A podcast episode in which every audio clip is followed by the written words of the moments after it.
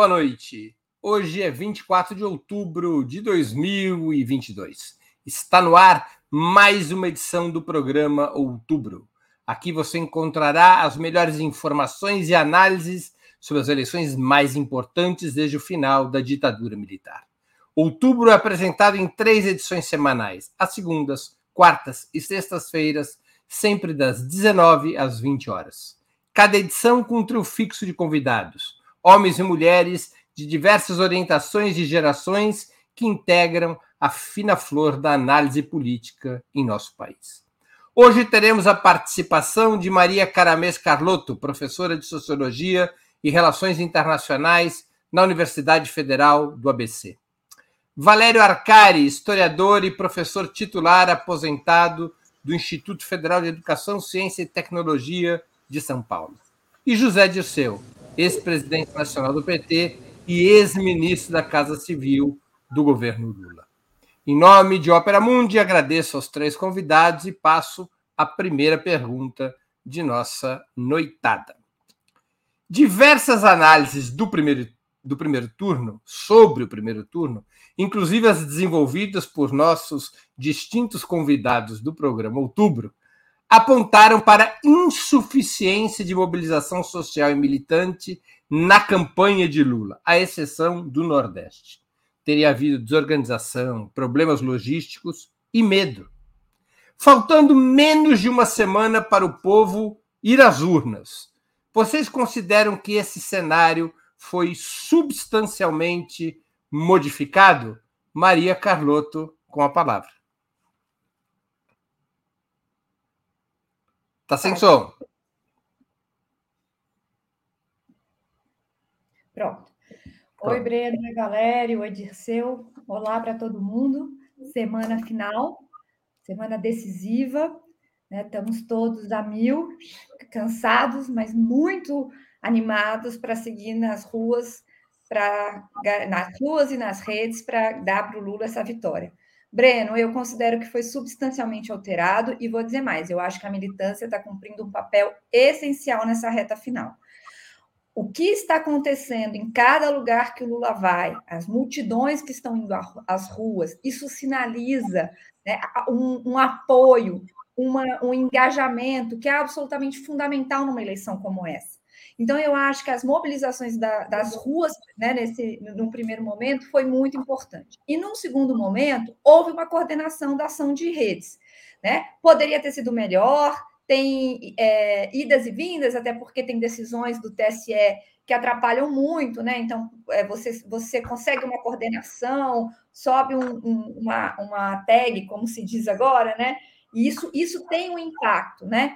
E o que eu é, andei analisando e vendo é que assim, o Bolsonaro, ele tem, o bolsonarismo, ele tem muito dinheiro, é só vocês verem os dados das doações empresariais, né? Então tem muito dinheiro, tem uma máquina internacional, né? E tem a máquina pública operando. Então é um adversário muito difícil, né? Porque você você luta contra essa é, é, uma coisa absolutamente é, gigantesca.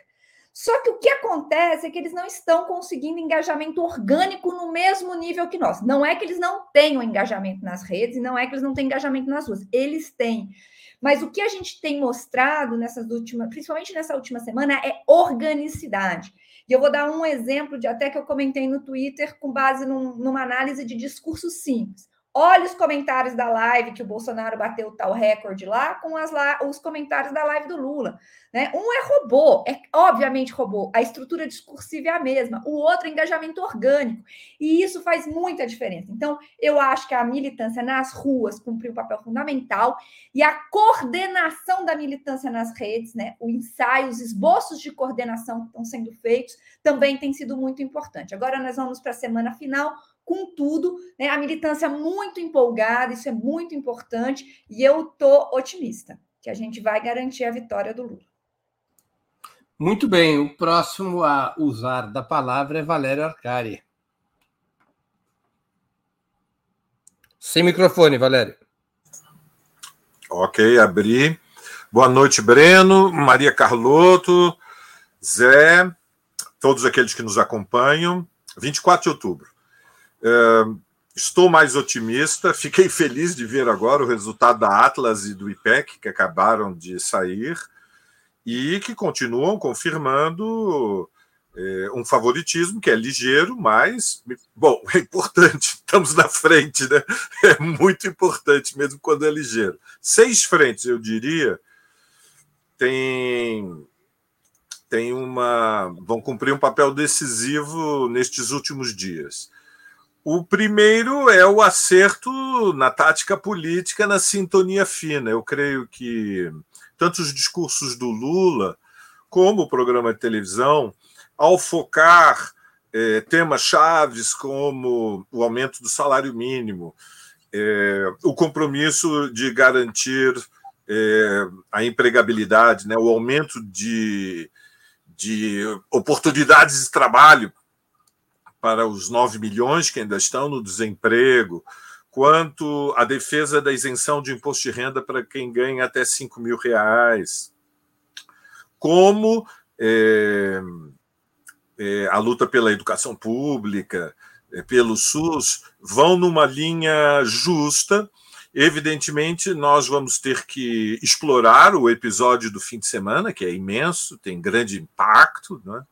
É, a provocação do Roberto Jefferson na sexta contra Carmen Lúcia, é, que previsivelmente disparou a decisão do Alexandre de Moraes, corroborada na sequência pelo Pleno do Tribunal Superior Eleitoral, de ordenar a imediata prisão do Roberto Jefferson, que ele sabia que vinha e que, bom, ele construiu uma pantomina para se apresentar como um, um herói dos fascistas, mas eu estou convencido que ele apontou na direção dos policiais com as granadas e com a espingarda, com o fuzil, e acabou acertando no pé do Bolsonaro, que o tiro saiu pela culatra e, portanto, primeira frente é acertar na linha. Segunda, ampliação de declarações de apoio.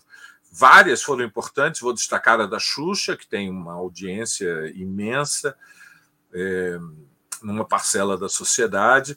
Eu creio que nós devemos sublinhar como foram emocionantes as caminhadas do Lula por onde ele esteve, Juiz de Fora, debaixo de chuva, na última sexta-feira, algo espetacular que confirma esta, este entusiasmo do ativismo que está é, na saída das estações do metrô, das estações de trem, nos pontos, nos terminais de ônibus pelo país todo, a intensidade da luta é, de publicações nas redes sociais, é, sendo que o episódio da semana passada da entrevista do Lula no Flow foi é, de grande repercussão.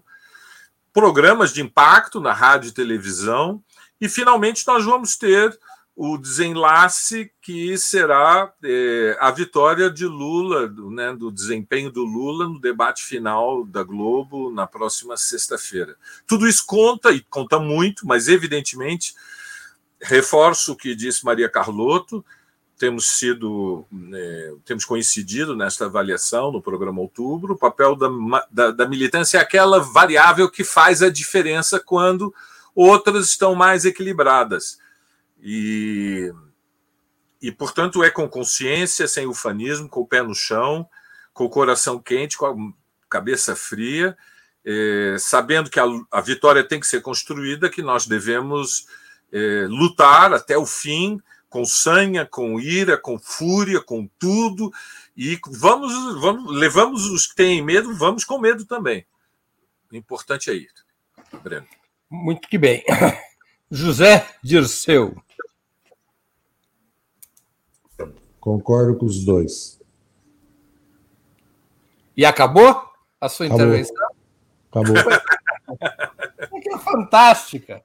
Agora, eu vou te fazer uma pergunta dentro do seu tempo. O que, que você acha que levou à reversão de uma situação problemática de mobilização militante social no primeiro turno para um engajamento que vai tomando as ruas do país? O que, que mudou? É uma coisa de baixo para cima? É a organização da campanha? O que, que levou a uma mudança da qualidade de mobilização? São muitos fatores. Primeiro que os palanques se ampliaram. porque muitos candidatos que ficaram em segundo, terceiro lugar passaram a apoiar o Lula. Muitas forças políticas que estavam com o Ciro, como o caso do Tasso Gereissati, do Cid, para dar um exemplo, do Ceará, o Cid Gomes, o Pedro Iva e Isolda passaram a apoiar o Lula. No Maranhão, a senadora Lisiane Gama, e assim posso citar vários casos. Alguns governadores ficaram neutros, outros indiretamente passaram a apoiar o Lula. É, nós temos palanques fortes no segundo turno, em Santa Catarina, quer dizer, no Amazonas, Sergipe, Alagoas, Paraíba, Pernambuco, não é pouca coisa. Governadores como Helder, que foram eleitos com 70% de, foi eleito com 70% de votos, se engajaram totalmente. Mesma coisa Flávio Dino e Carlos Brandão. Mesma coisa o Rafael Fonteles, a nossa governadora em exercício, e o Elton Dias, eh, também empenhados, a Fátima. Então, acho que é uma sucessão de elementos. E o susto do segundo turno e o susto das primeiras pesquisas. Acho que a militância e parcelas importantes é, da sociedade tomaram consciência que era necessário cerrar fileiras com Lula e ir para as ruas. Ah, evidentemente que o Nordeste, no primeiro turno, já foi uma avalanche de grandes manifestações, caminhadas com música, festas festivas, e agora no segundo turno muito maior. E a passagem do Lula pelo Rio, a passagem pelo Rio Grande do Sul, a passagem por Minas, são grandes manifestações. E agora, esse final de semana, eu acompanhei em vários estados, é, passeatas, caminhadas com bicicletas, caminhadas a pé com chuva, em todos os estados do país, como a, a Carlota bem, a Carlota bem expôs. Então, acho que os elementos são um pouco, um pouco um temor mesmo da derrota e a tomada de consciência que era preciso ampliar mais apoios, e esses apoios vieram. Né? Vamos lembrar que os governadores eleitos eh, eh, redobram o esforço dos estados é, ou os eleitos no primeiro turno, no nosso caso, e do dele também. Né? E também os senadores foram eleitos nos estados, como o Omar, o, o Omar lá no Assis, no Amazonas, o Beto Faro, né? e o próprio Camilo, o próprio Wellington, o Renan Filho. Certo? Isso aí deu também, certo? o Flávio Dino, deu um impulso muito grande. Em Minas Gerais e o Rio mudou o Rio por causa da Baixada, onde prefeitos, deputados, vereadores entraram, por causa do Oeste, com Eduardo Paes, e Minas, que eu acredito que o Zema blefou um pouco. E a nossa campanha se consolidou nas grandes cidades e também está percorrendo todo o Estado. Porque as bancadas eleitas também pegaram agora firme, né? Que agora é só campanha do Lula, e no caso onde tem governadores, nos estados que eu citei, também campanha do governador. Por exemplo, Tocantins a Cátia Abreu passou a fazer campanha para o Lula e o Vicentinho Luxemburgo. Luxemburgo, que era para ser candidato a senador e, e o PSB local negou a ele a legenda, ele tem força política é, no Estado, entendeu? E tem influência no Estado. São três forças políticas e, os, e muitos governadores estão neutros. Não é verdade que estão apoiando o Bolsonaro. Eu conheço, de, converso é, com esses governadores muitos estão, estão neutros. E, e muitas estruturas de candidato derrotado passaram a fazer campanha para o Lula. Acho que estão além também do debate político. Vamos lembrar que a questão do salário mínimo, a declaração do Guedes, essa, esse apelo à violência aberta, ilegal e inconstitucional do Roberto Jefferson. Então, há elementos também que estão mostrando à sociedade a urgência de garantir a democracia e as conquistas sociais. Muito bem. Vamos a uma nova pergunta. Apesar da onda de preocupação na campanha de Lula na semana passada, provocada pelas pesquisas eleitorais, as barreiras para Bolsonaro virar o jogo parecem quase intransponíveis, ao menos em termos matemáticos. Se todos os eleitores dele e de Lula repetissem o voto do primeiro turno, dentro do mesmo total de eleitores que foram às urnas em 2 de outubro, ele precisaria conquistar 81,26% dos 9,9 milhões de eleitores que votaram em outros candidatos. Ou torcer para uma abstenção substancialmente maior que os quase 21% da primeira volta, cuja origem esteve principalmente entre os eleitores de renda inferior a dois salários mínimos, por isso mesmo prejudicando sensivelmente mais a Lula do que a Bolsonaro. Segundo o site Poder 360, a abstenção teria que alcançar 29%, número que jamais aconteceu na nossa história pós-redemocratização, com 70% dessa subtração de votos afetando a Lula, para Bolsonaro conseguir retirar a diferença de 6,2 milhões de sufrágios sem virar votos do próprio candidato petista e considerando que o eleitorado de terceiros candidatos se divida meio a meio. Esses números poderiam representar uma barreira quase inexpugnável para o atual presidente, ainda que a vitória de Lula venha a ocorrer por margem dramaticamente apertada?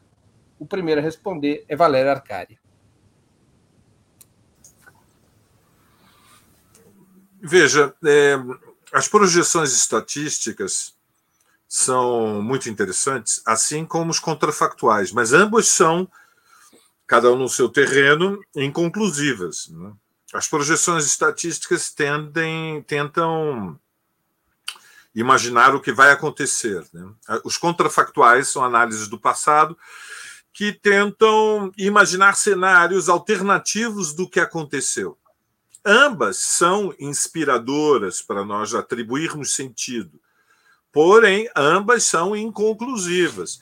É, cinco dias num processo eleitoral, é, num país como o Brasil, é uma eternidade, Breno. E, portanto, eu não tenho o mesmo entusiasmo dos é, da sociologia eleitoral que se apoia em análises estatísticas, num país em que nós sabemos que no primeiro turno, uma semana antes, somente uma semana antes das eleições, 25% do, eleitoral, do eleitorado decidiu o voto e 10% decidiram nos últimos dois dias. Então, eu estou entre aqueles que abraçam um leninismo empírico, um empirismo leninista, que significa é, lembrar que uma luta não termina senão quando acaba o episódio deste fim de semana, evidentemente, nós só teremos é, informação do impacto dele ao episódio, eu estou me referindo, evidentemente, aos insultos misóginos, delirantes do Roberto Jefferson contra Carmen Lúcia,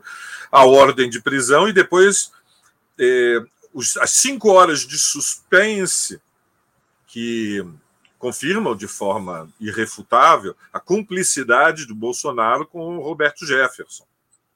Eu estou entre os que faço, aposta de que ele atingiu o Bolsonaro, ou seja, que eh, o cálculo do Roberto Jefferson eh, se eh, demonstrou equivocado. O objetivo do Roberto Jefferson, que era provocar a prisão, para poder fazer é, a pantomima, a, a comédia da resistência à prisão e se projetar nacionalmente como uma das lideranças do movimento neofascista, acabou produzindo uma divisão entre os fascistas. A regra número um da luta política é ampliar é, aliados e preservar a sua a unidade do seu campo de luta.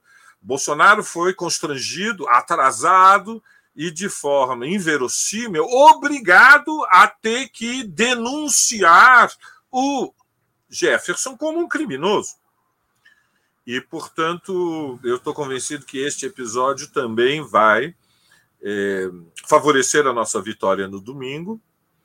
É, creio que os números de hoje da, da, do IPEC e da Atlas são positivos, eles, eh, embora com uma variação, né, o IPEC é um pouquinho mais favorável para o Lula, considera que nos votos válidos seriam 54 a 46, a Atlas um pouquinho mais menos favorável, seriam 53 a 47. De qualquer forma, uma diferença que eh, está fora da margem de erro e, portanto, eu creio que nós caminhamos com a cabeça erguida, o coração na mão, mas um sorriso nos lábios para o momento da vitória e a grande eh, felicidade que vai ser sair às ruas no domingo à noite, eh, depois de ter derrotado Bolsonaro.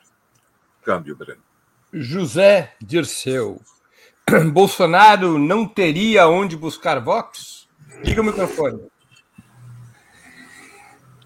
Tem, sempre tem onde buscar voto.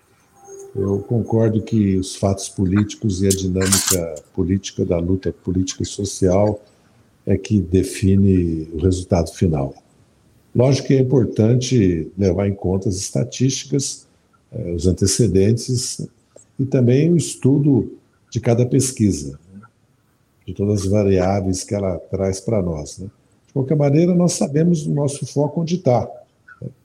Nosso foco está na classe média entre os jovens, as mulheres, até porque as mulheres estão assustadas com, com a violência que o Bolsonaro está trazendo à sociedade com o armamentismo, os jovens, porque eles querem uma perspectiva como a classe média, de um SUS mais amplo, melhor, uma educação pública integral, das escolas técnico-profissionais, do imposto de renda menor, da, acesso mais eficaz e rápido ao financiamento habitacional, porque os aluguéis estão insuportáveis, é, uma redução do custo de vida, o crescimento econômico.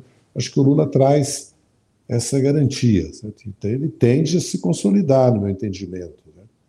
Da mesma maneira que eu acredito que os católicos, depois dos fatos de Aparecida e também do crescimento da violência, que o Roberto já explicitou abertamente, tendem também a consolidar o voto no Lula.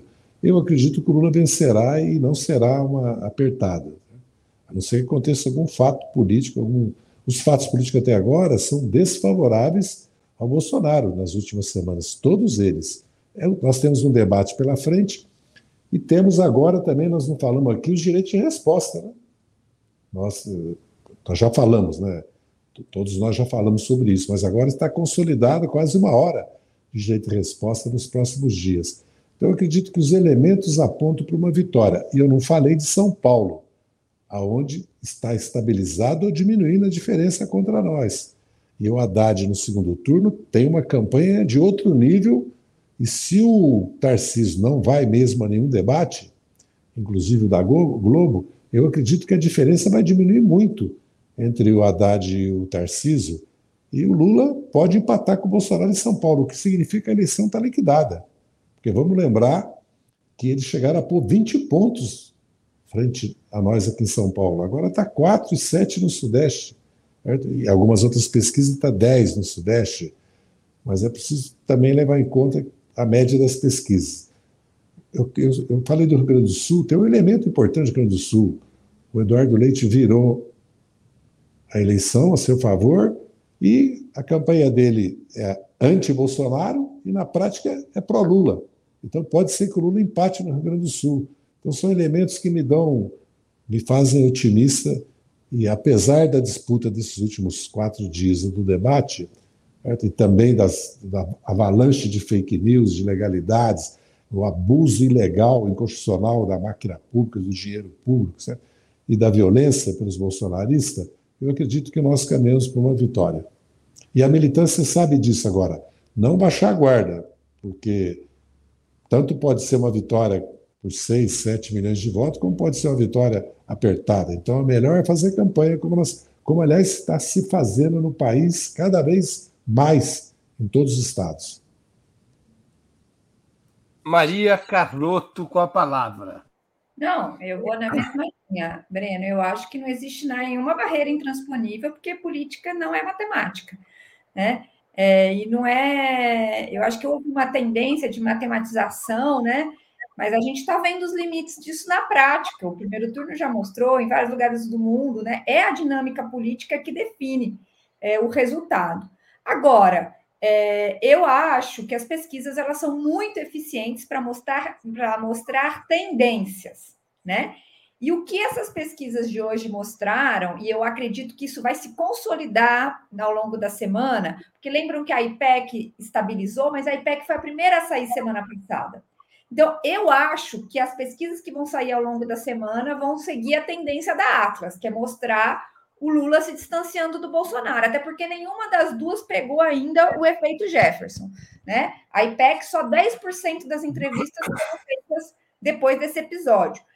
E, mas o que eu ia só dizer é que ela mostra uma tendência muito favorável para o Lula, especialmente quando a gente olha a rejeição.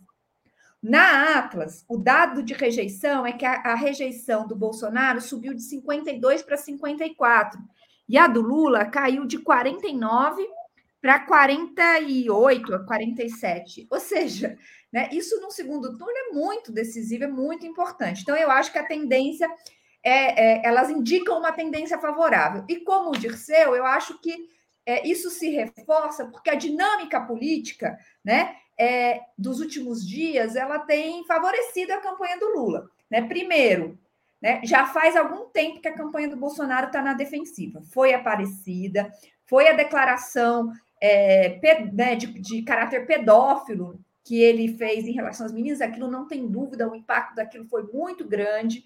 É, a questão do salário mínimo, né, o plano de desindexação das aposentadorias, e agora o episódio do Roberto Jefferson, que eu também sou daquelas que acham que o resultado é estrondoso. Muita gente, num primeiro momento, comparou com a facada de Juiz de Fora. Isso não tem nada a ver com facada de Juiz de Fora. Isso é a bomba do Rio Centro, gente.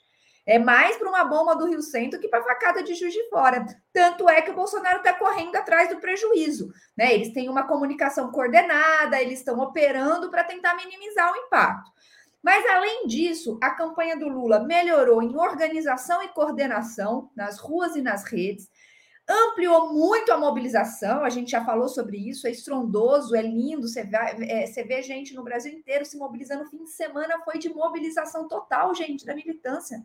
Isso é uma coisa impressionante, né? É, os direitos de resposta. E um outro elemento que é, é, é, eu queria frisar aqui são, é o movimento do passe livre pela democracia, né? Da liberalização, da liberação do transporte público. E São Paulo, a cidade de São Paulo, anunciou. E aí eu quero concordar com o Dirceu, já estou fechando, que São Paulo vai ser muito decisivo e eu acho que o movimento de São Paulo está muito interessante. O Haddad está na frente na espontânea, gente. Isso não é pouca coisa na última IPEC. Né? São cinco pontos de diferença. Se você libera o passe livre na cidade de São Paulo, isso pode ter um impacto muito positivo sobre a votação dele, somada a tudo que já foi dito. Então, eu acho que a gente tem que ir com força total e com força total em São Paulo para garantir a vitória do Lula e do Haddad.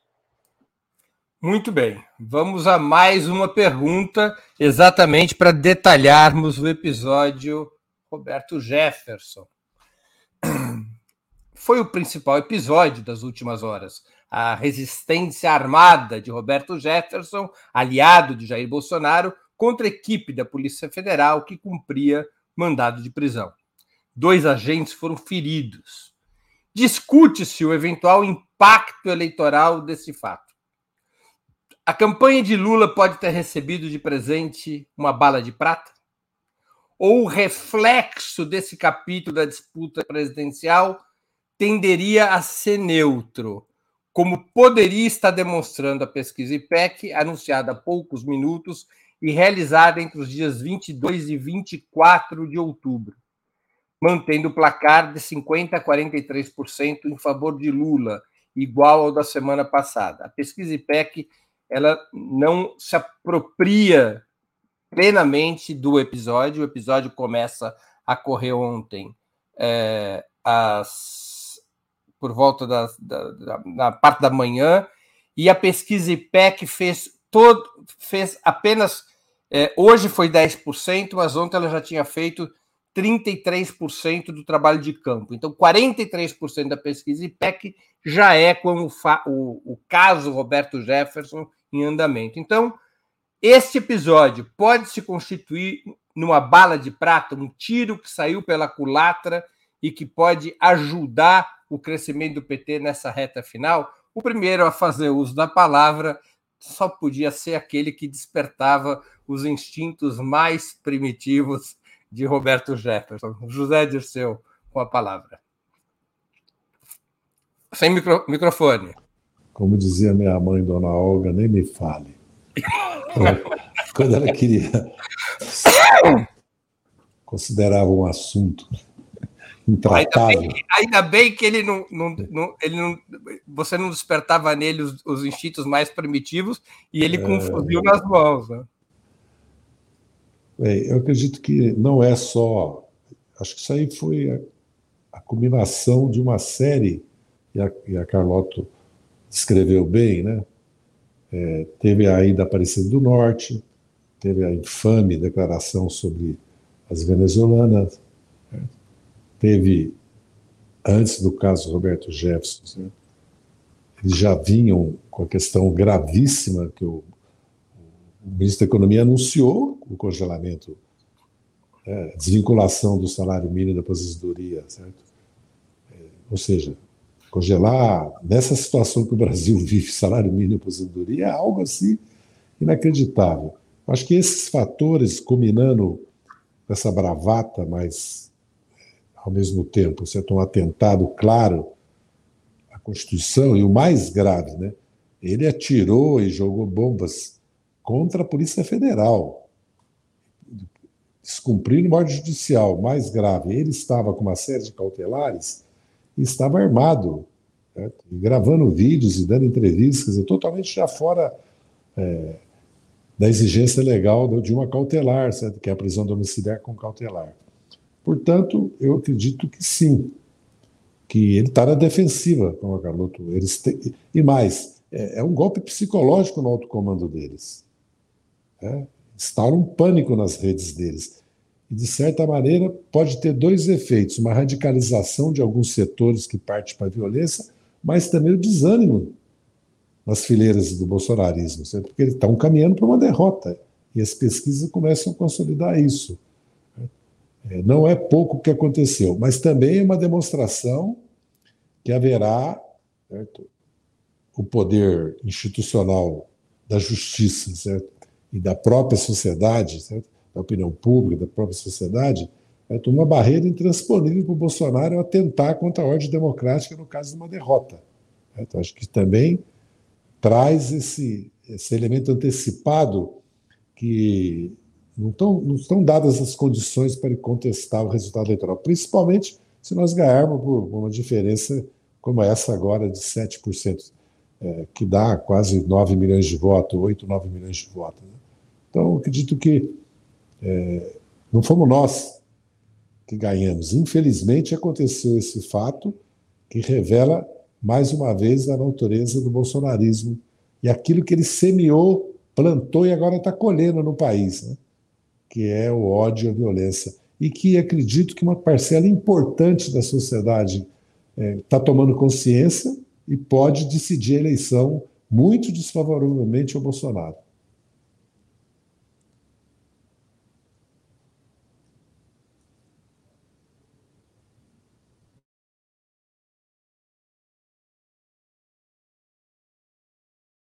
Perdão. Com a palavra, Maria Carlotto. Eu que estava sem som aqui.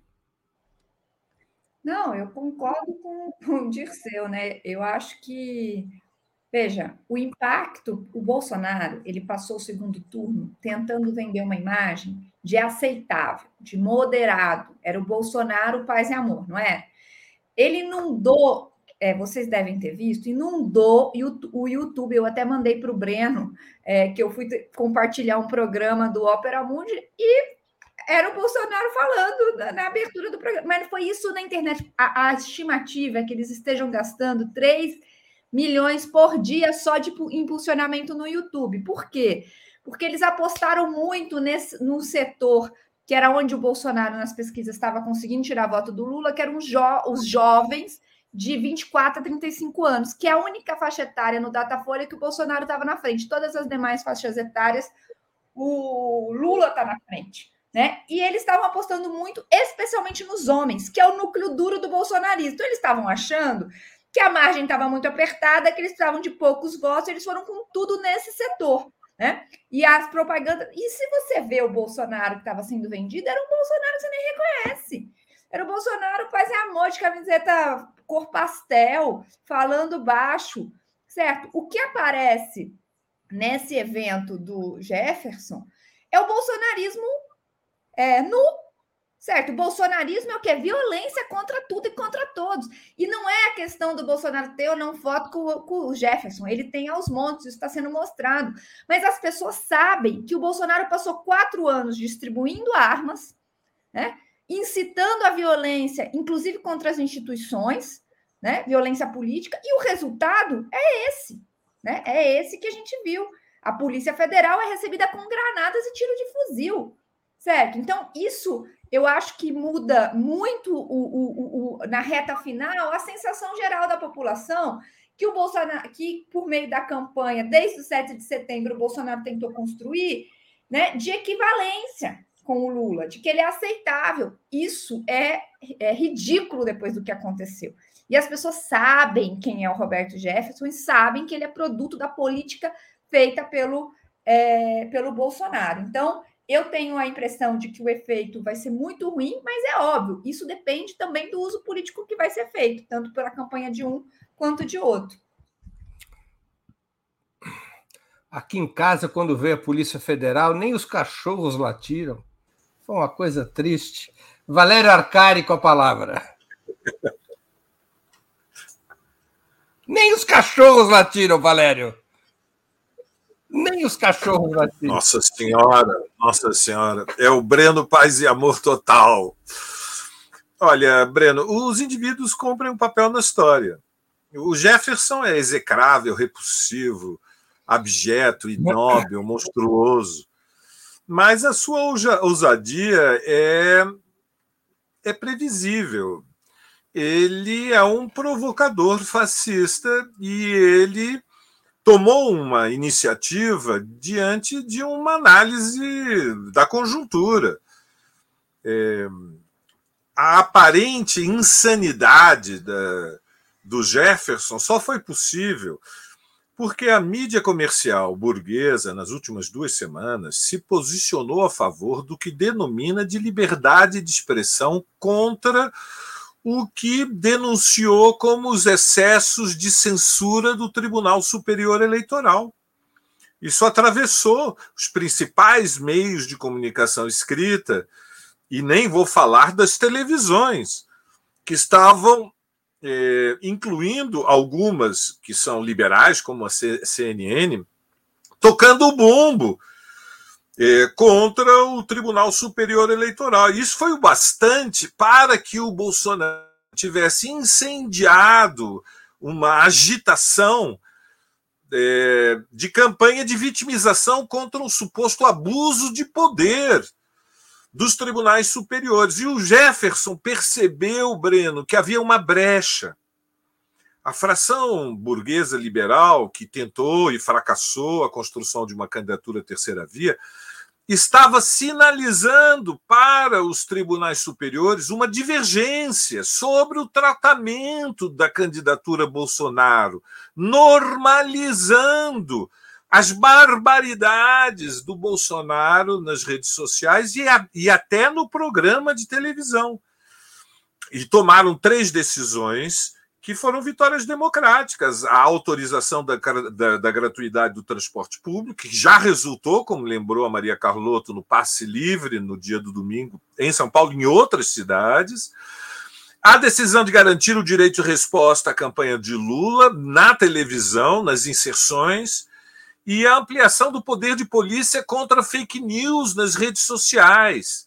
O Jefferson identificou a brecha, viu que a tensão abria uma, uma oportunidade e decidiu agir, mas errou. Mesmo preso, vamos dizer as coisas como são, é, Roberto Jefferson é muito perigoso. Ele é uma, uma liderança que se projetou com visibilidade nacional dentro do movimento neofascista e se perderem as eleições, haverá uma luta autofágica, vai ter canibalismo político dentro da extrema-direita. Eu ainda eh, trabalho seriamente, Breno, para terminar com a hipótese que o Bolsonaro vai denunciar fraude no processo eleitoral no discurso de domingo à noite. Eu não estou nada convencido que, diante de uma derrota, ainda mais se ela for menor do que a projeção de 7, 8 milhões de votos, eu não estou nada convencido que ele aceitará com algum tipo de elegância democrática ser derrotado pelo Lula. Ao contrário, a sua, o seu futuro político eh, exige uma narrativa de perseguição.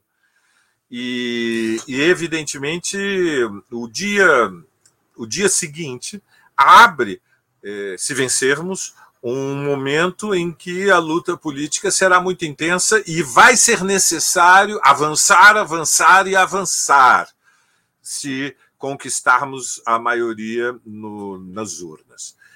É, Bolsonaro é um lumpen, é, misógino, mas ele res, responde a interesses que são muito poderosos no Brasil. Atrás dele está a massa da burguesia, uma maioria das camadas médias acomodadas, e ele tem audiência é, entre trabalhadores de renda média e no setor das camadas populares liderados pelo pelo neopentecostalismo, ou seja, ainda que derrotado, é a segunda corrente política mais importante no Brasil e a luta vai continuar depois do dia 30 de outubro. Mas hoje nós podemos celebrar, eh, Jefferson está preso, e eu estou convencido que a repercussão vai ser muito desfavorável para o Bolsonaro.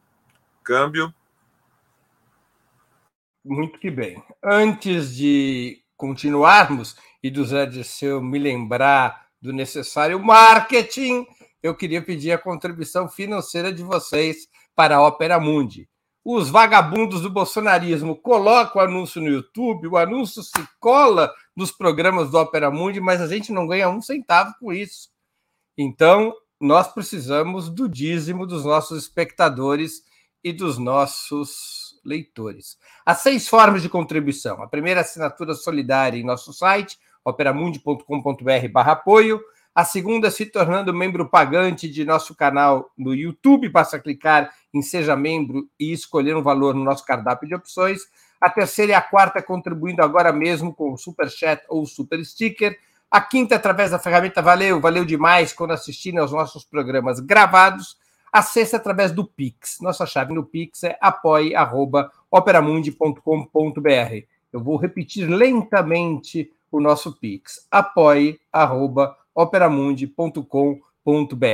A mais eficaz de todas as armas contra as fake news é o jornalismo de qualidade. Apenas o jornalismo de qualidade coloca a verdade acima de tudo. E esse jornalismo que a Opera Mundi busca oferecer todos os dias depende da sua contribuição, do seu engajamento, do seu apoio, do seu bolso. Não importa o valor, contribua. E eu desde já agradeço.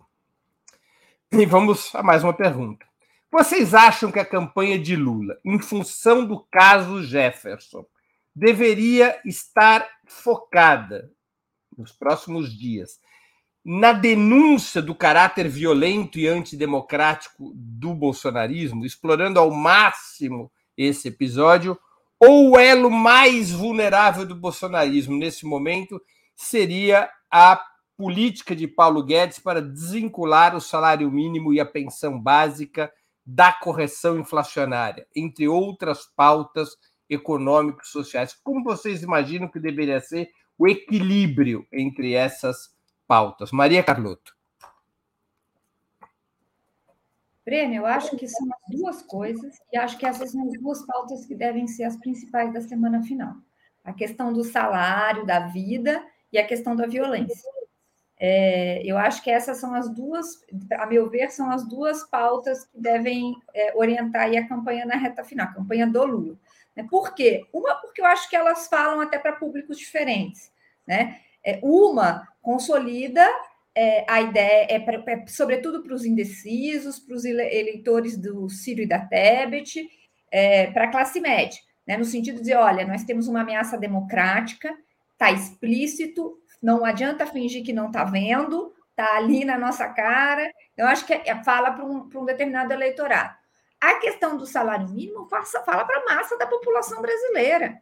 Né? É, não é só para quem ganha até dois salários mínimos, para quem ganha de dois a cinco é muito importante essa questão. Então, eu acho que é, para consolidar uma vitória, essa questão do salário, né, eu acho que tira voto do Bolsonaro. Né? É, e, a, e, e, reduz a abstenção. Então, eu acho que a combinação das duas coisas, eu acho que a gente tem que estar na ofensiva, isso é muito importante, porque, veja, o bolsonarismo tem muito dinheiro para gastar nessa reta final. Estão é, falando em 6 bilhões de mensagens que serão enviadas ao longo dessa semana para celulares, né? Quem trabalha com redes sabe que eles estão numa ofensiva total para tentar é, virar voto, né? Por meio de, e, e, a gente não sabe muito bem o efeito disso. Eu concordo com o Valério, né? É, e, e, eu tenho medo, viu, Breno? Especialmente dos últimos três dias. Né? Nós temos que ter uma estratégia para esses últimos três dias, para o dia da eleição, é, e enfim.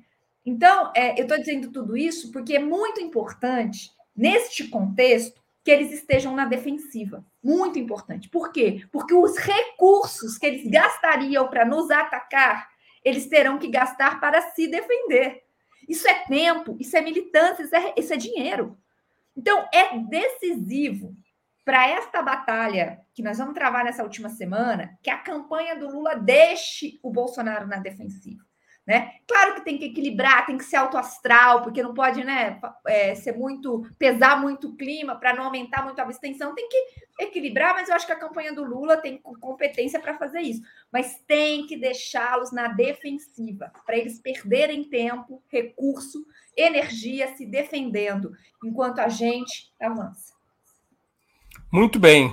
Valério Arcari com a palavra.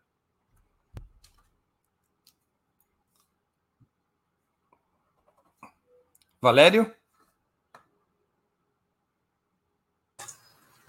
Abrindo o som. Eu penso que nós temos que usar tudo, toda a nossa artilharia. É hora de avançar as tropas da infantaria, manter o cerco da marinha e convocar a nossa aeronáutica. Este é o momento de ofensiva total. Isso significa que nós temos que repetir a exaustão que, em primeiro lugar, o plano de Bolsonaro é uma contra-revolução econômica. Ela obedece a um projeto estratégico que é, é alinhar o Brasil com o padrão médio de superexploração que prevalece hoje no Sudeste Asiático, e isso exige é, ajuste fiscal, teto de gastos, é, taxa de juros é, lá no teto do, da remuneração do capital no mundo, privatização da Petrobras, do Banco do Brasil, e, portanto, aumenta a superexploração dos trabalhadores. Isso passa por de, medidas delirantes, insólitas, como o congelamento do salário mínimo, se quisermos. É, a atualização do salário mínimo pela meta de inflação projetada pelo Banco Central, algo delirante. É, e nem vou falar das aposentadorias, e não vou atingir somente as aposentadorias do setor privado, porque, evidentemente, a, a média das aposentadorias mais elevadas são as do setor público. Por outro lado, o episódio do Roberto Jefferson é da máxima gravidade porque é irrefutável a cumplicidade é, de anos do, do Bolsonaro com Roberto Jefferson. E lembremos que Jefferson é, controla um partido de aluguel que é o PTB, queria ser candidato à presidência da República, e foi ele que inventou é, o, o sinistro padre que o candidato funcionou, padre o candidato padre, quer dizer, uma, uma aberração, que funcionou como escada para Bolsonaro no, no último debate antes do primeiro turno. É, ele é, portanto, uma peça-chave é, do movimento político da extrema-direita. E Bolsonaro teve que sacrificá-lo, jogou-lo pela borda do navio. E ele já declarou que é, não aceita ser abandonado. E, portanto, é uma questão é, que está colocada no horizonte do bolsonarismo uma possível explosão do Jefferson contra o capitão. E, portanto, é um assunto que tem que, ter, tem que ser tratado por eles com máxima é, delicadeza. E, portanto, quando no inimigo nós identificamos o ponto fraco, quando o ponto fraco está no calcanhar esquerdo, é ali que nós orientamos sem hesitação, a mão não pode tremer, bater, tem que bater no ponto fraco. E o ponto fraco é que Jefferson eh, deu tiros, lançou granadas diante de uma ordem de prisão legítima depois do ataque sinistro, misógino, endoidado que fez contra Carmen Lúcia. É... Câmbio. José Dirceu. Está sem microfone, Zé. Eu acredito que, pela própria natureza do bolsonarismo, que é negacionista e autoritário, o risco dele não reconhecer os resultados é grande. Portanto, até por isso, é, nós temos que denunciar esse estado de espírito que ele procura criar no país. Veja você que nas pesquisas que têm saído, é, é grande o número de cidadãos e cidadãs que não confiam nas urnas. Vários elementos na pesquisa que eu vi hoje é que chama atenção para essa semente que ele vem plantando na sociedade, que vai fazendo seus efeitos, não com relação à democracia, mas com relação às urnas eletrônicas, sim. Portanto, acho que nós devemos expor ao máximo esse episódio, que é um atentado, evidentemente, é um chamamento à violência armada contra decisões da justiça, que o Bolsonaro o fez no passado, quando ele dizia que não ia acatar ordens judiciais. E foi exatamente o que o Roberto Jefferson fez. Uma coisa está ligada à outra. Vocês se lembram quando o Bolsonaro falou que ele não ia cumprir ordens judiciais e deu aquela crise, que foi a derradeira do 7 de setembro do ano passado. Até por isso, acho que nós devemos é, colocar essa questão no seu devido lugar. No entanto, a agenda principal é que foi exposta aqui já por todos nós, que é a agenda social, que é a situação do país, tem a agenda ambiental, tem a agenda para a juventude, para a mulher, para os católicos, né, para os trabalhadores em geral. Então, acho que nós devemos, é, e principalmente a agenda, a agenda democrática, que é uma parcela importante das sociedades que se expressam nos partidos de centro-direita, estão votando no Lula também pela questão do autoritarismo, do risco de uma ditadura. E também esse episódio expressa os riscos que nós vivemos no Brasil, porque existe só um Roberto Jefferson, não existe milhares de Roberto Jefferson, porque eles semearam isso, como semearam os clubes de caça, né, de colecionadores, de tiro, como agora vem falar em relação com o PCC, quando as milícias foram não só condecoradas, defendidas e estimuladas pelo bolsonarismo no Rio de Janeiro. E nós sabemos que quem comanda as milícias são ex-policiais, em geral, ligados grande parte a eles. Portanto, eu acredito que, sem mudar o rumo da nossa agenda, e lembrando de um fato importante, talvez 50 milhões de telespectadores e telespectadoras acompanhem o debate. Da mesma maneira, a importância dos programas que nós vamos ter direito agora, como direito de resposta legal, que sempre houve nas, nas eleições brasileiras, e o próprio programa de televisão e de rádio, para além dessa imensa, fantástica mobilização que nós estamos alcançando. Então, acredito que a combinação de tudo isso nos dará seguramente a vitória. Muito bem, vou para a última pergunta, a qual pedirei respostas sintéticas, porque temos pouco tempo para encerrar o programa. Vocês, de alguma maneira, um ou outro já abordou o assunto, mas eu quero tratá-lo com mais consistência, porque é o nosso último encontro antes das urnas falarem.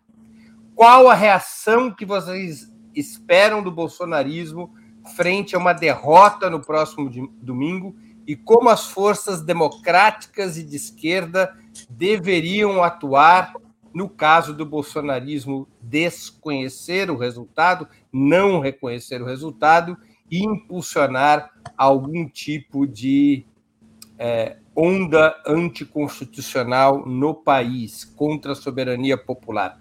Com a palavra, Valério Arcari.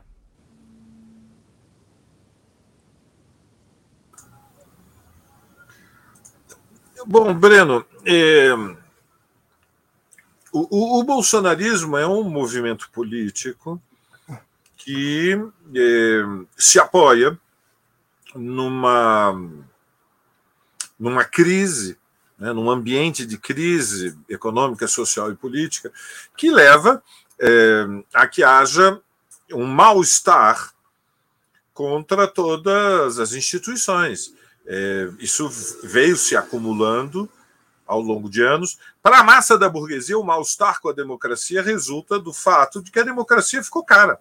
A democracia significa pagar impostos, porque para ter um regime democrático com eleições recorrentes de dois em dois anos, tem que ter salário mínimo, tem que ter contrato, tem que ter escola pública, tem que ter SUS.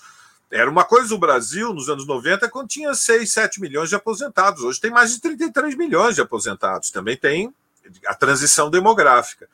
Para as camadas médias, o mal-estar institucionalidade resulta do peso dos impostos sobre a camada média, que são desproporcionais realmente no país, quando em comparação com países em estágio de desenvolvimento econômico social semelhante, e o peso da educação privada, da saúde privada e a lavagem cerebral que envenenou a cabeça de dezenas de milhões com a Lava Jato.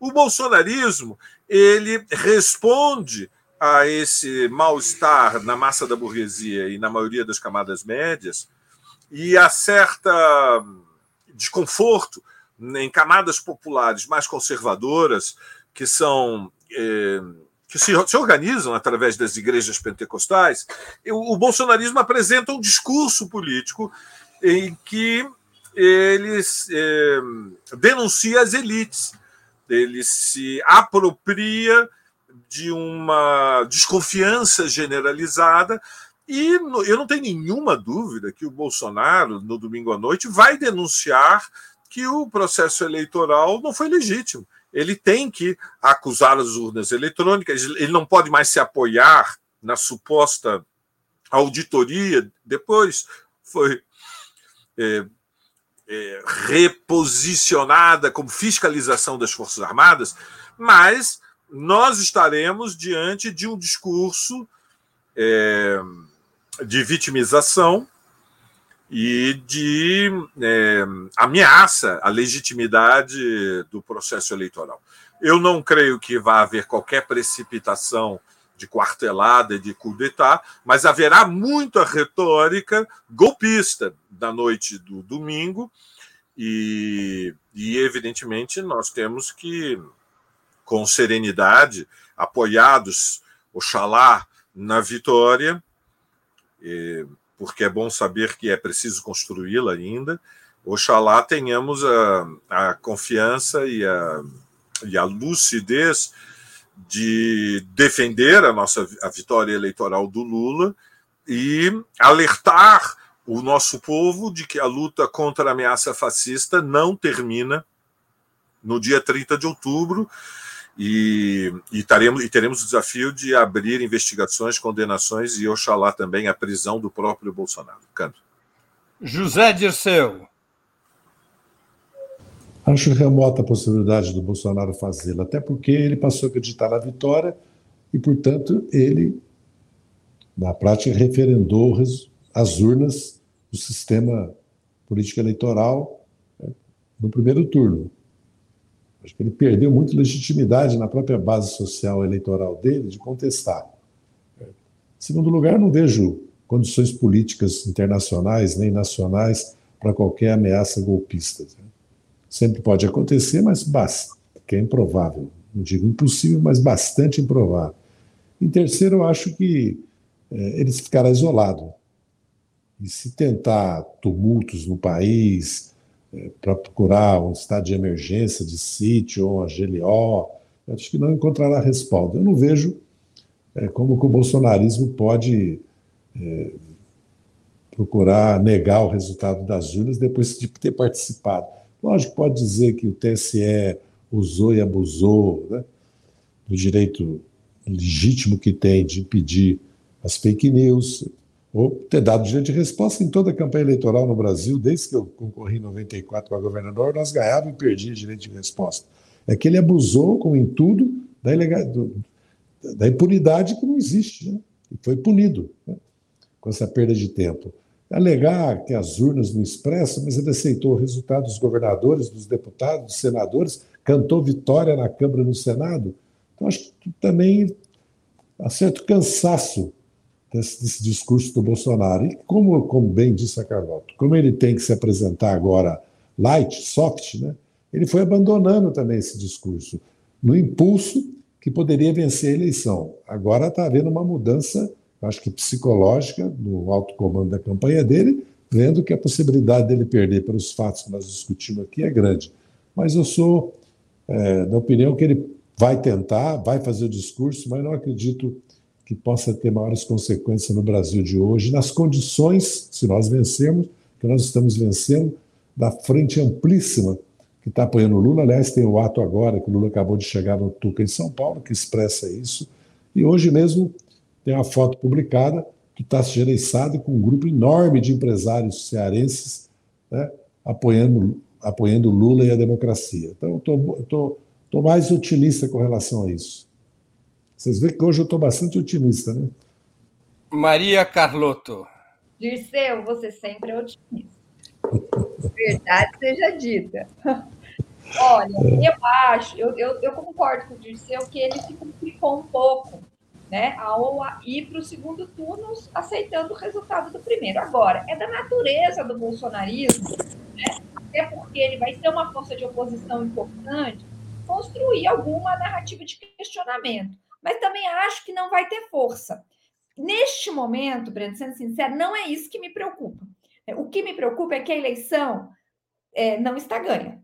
Né? Existe uma tendência favorável nas pesquisas, existe uma dinâmica de mobilização que está a nosso favor, existem os acontecimentos que jogam né, é, para o nosso lado, mas as urnas só fecham às 5 horas do dia 30 de outubro. É muito importante a gente não esquecer isso. Né? É, e aí eu acho que a gente tem que ir na mobilização total. Gente, o que está em jogo não é só o destino deste país, é o destino desta região, América Latina, e em grande medida é o destino da extrema-direita no mundo. Né? Se o Brasil cai, é muita coisa que cai junto. Então, eu acho que a gente tem uma responsabilidade histórica muito grande, a gente tem que ir com força total até porque ele questionando o resultado das urnas ou não e qual a magnitude com que ele vai fazer isso, o fato é que ele vai ser, ele vai liderar uma oposição muito, muito incisiva. Então é muito importante a gente construir uma vitória sólida. E quero destacar um dado para terminar, Bre, que está na pesquisa Atlas, que é, foi a que mais acertou no primeiro turno. Eu ainda não consegui olhar o IPEC, porque o IPEC agregou a região norte e a região centro-oeste na divulgação que eu vi. Mas o Lula está liderando em três das cinco regiões pela Atlas. Está liderando no Centro-Oeste, está liderando no Norte, está liderando no Nordeste por 32 pontos no Nordeste. Não é, não é bolinho, tá? Então, assim, isso é muito importante porque nas pesquisas da semana passada, o dado que mais me preocupou é que o Lula só estava liderando no Sudeste na Datafolha na, na, e na IPESP. Então, é muito importante a gente. Hã? Estava liderando somente no Nordeste. Sudeste? É. Foi um ato falho, porque é o que eu vou falar do Sudeste agora. Só estava liderando no Nordeste. É, então é muito, muito, muito importante, gente, nós consolidarmos a vitória do Lula no Sudeste. E não é impossível, muito pelo contrário. A diferença de quatro pontos, né? O, o, ele tem um potencial de crescimento em São Paulo. Por quê? Porque se o Lula vence em quatro das cinco regiões, é outro cenário. É muito, é politicamente muito importante consolidar a vitória do Lula em quatro das cinco regiões do país: Centro-Oeste, Norte, Nordeste e Sudeste. Então, vamos com tudo na semana final e muita atenção nos últimos três dias e especialmente no dia da eleição. Todo mundo de vermelho, se não quiser de vermelho, vai de branco, porque vermelho e branco é a cor do PT e vamos para cima. É a cor do Lula. Vamos para cima muita força na reta final. Chegamos ao final de mais uma edição do programa Outubro. Eu conversei hoje com Maria Caramês Carlotto, Valério Arcari e José Dirceu. Voltaremos a nos ver na próxima semana, dia 31 de outubro, às 19 horas, para analisar os resultados das urnas. Antes disso, na quarta e na sexta-feira, dias 26 e 28 de outubro, teremos outras edições do programa Outubro. Eu agradeço aos convidados e à audiência, especialmente aqueles e aquelas que contribuíram financeiramente com o site de Opera Mundi ou com o nosso canal no YouTube. Muito obrigado, boa noite e boa sorte. Boa noite. Boa noite.